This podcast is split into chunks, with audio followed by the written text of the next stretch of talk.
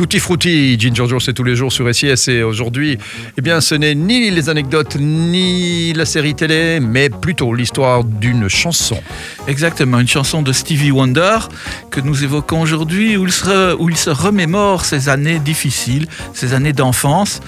Malgré également la pauvreté dans laquelle euh, sa famille vivait, il se souvient de l'époque où sa préoccupation principale consistait à attendre Noël pour recevoir un jouet.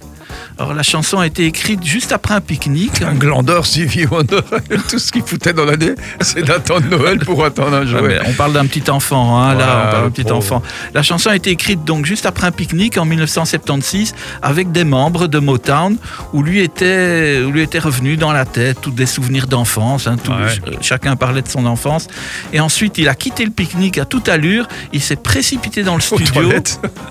Peut-être. Et puis dans le studio, les émotions étaient encore bien présentes et il a écrit ce titre que tout le monde connaît et qui s'appelle Je désire, I wish. I wish. Ah oui, superbe, superbe chanson. Et Stevie Wonder qui était, et qui est toujours d'ailleurs un artiste phénoménal hein, et qu'on avait eu la chance de voir en concert euh, quand il était passé à Bruxelles. Une vraie merveille, une vraie merveille.